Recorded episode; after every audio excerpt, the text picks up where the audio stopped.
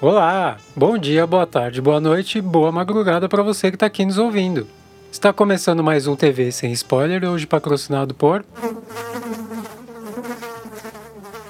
Eu sou o Dante Sully, produtor e engenheiro de áudio, dando pitacos sobre filmes e séries dos grandes serviços de streaming com o diferencial de não entregar spoilers sobre as histórias, enredo, roteiro e coisas desse tipo, e despertar o seu interesse ou desinteresse em assistir ou não essas superproduções. Lembrando que apesar de trabalhar com audiovisual, eu não sou crítico de cinema, então as dicas são de espectador para espectadora e espectadores. Hoje falaremos da série The Mosquito Coast, série que estreou sua segunda temporada em novembro de 2022.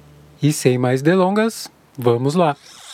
Antes de mais nada, vale dizer aqui que essa série é criada por Neil Cross, que é uma adaptação do livro homônimo escrito por Paul Theroux, e ele é estrelado por Justin Theroux, que tem o mesmo sobrenome, mas não por acaso, pois ele é sobrinho do Paul e escritor do livro, e o Justin já fez umas coisas bem legais aí, como Psicopata Americano, Garota do Crem e uma série incrível chamada The Leftovers, que se você não conhece, deixarei aí nas notas do episódio e recomendo assistir fortemente porque é uma série muito, muito boa. E também Melissa George, que já fez aí Hunted Triângulo do Medo e está belíssima na série, e Logan Polish e Gabriel Bateman, que é quase o Batman, mas só que não. Entrando na parte de história, enredo, roteiro e coisas desse tipo, o enredo eu achei ele bem bacana, na verdade. Eu vi gente aí que não gostou muito, mas eu achei bem interessante. Ele conta com alguns clichês ali, né, basicão do cinema, mas que passam quase despercebidos ali. São bem sutis, mas eles existem. E não foi uma coisa que me incomodou assim, não me incomodou em nada. Eu li alguns reviews aí de gente que ficou incomodada com esses clichês, mas para mim foi bem ok. Os quatro personagens principais ali, eles são bem legais, personagem do Justin e da Melissa tem um quê de misterioso, assim, que é uma parada bem legal, que eles carregam por toda a série, pelo menos na primeira temporada. Mas, infelizmente, para mim, logo de cara eu já saquei um segredo do casal ali muito importante para a narrativa. Isso chegou a me incomodar um pouquinho, mas também acontece tanta coisa na série, assim, que logo depois eu já esqueci desse detalhe e segui assistindo a série. Mas o personagem da Logan Polish, que é a filha do casal, ela faz um contraponto muito legal ali na história. É a personagem, acho que é a mais interessante, talvez. O primeiro episódio ele te deixa sem entender nada, as coisas vão acontecendo ali e você não sabe direito por que que tá acontecendo, que eu achei bem legal na verdade. E aí eu achei que isso era uma característica do primeiro episódio, mas não. A primeira temporada segue inteira ali nesse lance de te deixar por fora da história. Você vai descobrindo as coisas junto com os personagens, que é uma parada muito legal também. Mas eu gostei bastante desse lance da narrativa bem malucona que te deixa perdido e por fora da história. Acontece muita coisa nos episódios, muita coisa. Tem uns episódios assim de tirar do fôlego, mas apesar disso você segue se sentindo perdido na história. Eu particularmente acho isso bacana.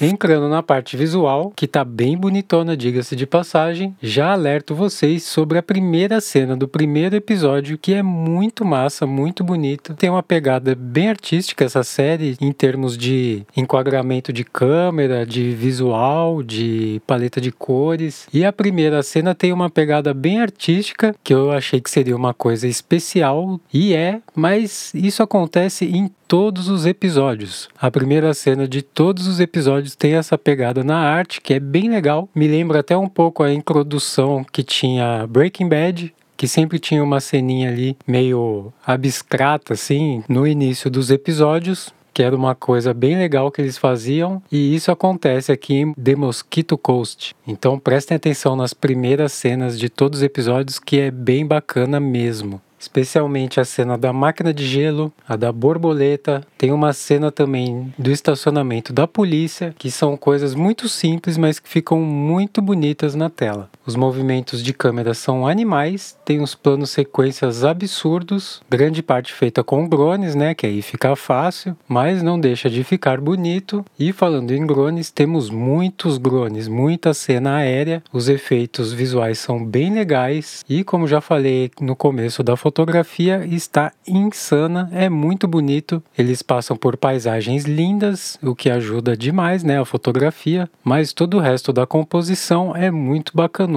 a direção de arte é bem legal, feita por Yosafat Delgado e Oswaldo Santana, que já fizeram umas coisinhas bem legais aí, como Sense8, Godzilla, Senhor dos Céus, só para citar alguns aí. Então, resumindo, só pela parte visual, pelo menos para mim, já vale dar uma chance aí para assistir essa série que tá bem bonita. Inclusive, eu não sei se é impressão minha, mas toda vez que eu entro no Apple TV Plus para assistir alguma coisa, parece que a parte visual tem alguma coisa diferente das outras produções dos outros serviços de streaming. Eu não sei se é impressão, mas eu sempre tenho quando eu vou começar algo novo no Apple TV Plus. Então, se você souber o que é esse segredinho, conte para nós ali via Twitter, que está aí nas notas do episódio.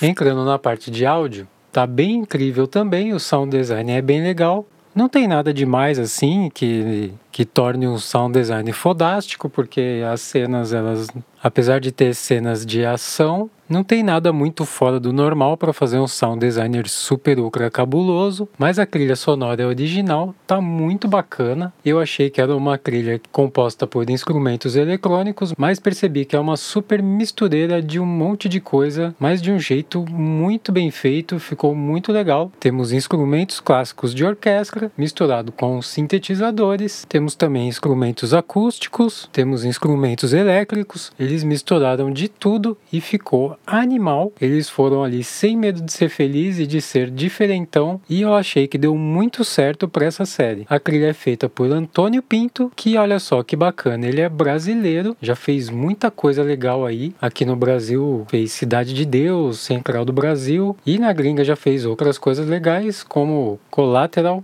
que é um filme aí estrelado por Tom Cruise e também fez um filme aí bacanudo que chama A Hospedeira, que é um filme de Andrew Nichol, que é uma produção bem bacaninha. E por sorte, desta vez achamos também o álbum da série que eu deixarei aí nas notas do episódio.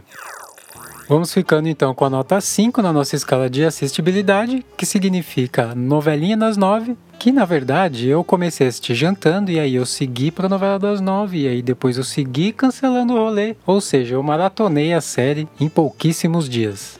E se você não conhece a nossa escala de assistibilidade, ela está aí nas notas do episódio, que não significa uma nota em si da série ou do filme, mas o melhor momento aí para você estar tá assistindo e encaixando ela no seu dia a dia. Essa série pode ser assistida pelo Apple TV Plus, que custa apenas aí R$14,90, até pouco tempo atrás era R$9,90, deu uma subidinha aí nos últimos meses, mas ainda assim vale muito a pena assinar porque tem bastante coisa legal no Apple TV Plus eles estão investindo bastante nas superproduções, temos aí até alguns episódios já com série do Apple TV, então recomendo bastante a assinatura. Até porque quando você assina você ganha 7 dias grátis para testar antes de começar a cobrar, então dá para você maratonar aí pelo menos uma temporada do The Mosquito Coast. Ou se você fizer o Locão ou a Locona, dá até para maratonar as duas temporadas, que inclusive ainda não acabou. A segunda temporada está sendo transmitida ainda com um episódio episódio por semana e acho que vai acabar aí no começo de janeiro de 2023. E se você comprou recentemente ou vai comprar um Mac, um iPhone, um iPod, um iPad, uma Apple TV, você ganha aí 3 meses grátis do Apple TV Plus. Então se você comprou recentemente um aparelho, fique atento e entre no site da Apple lá para garantir a sua assinatura com 3 meses grátis. Lembrando que estamos em dezembro de 2022. Esse foi o episódio de hoje.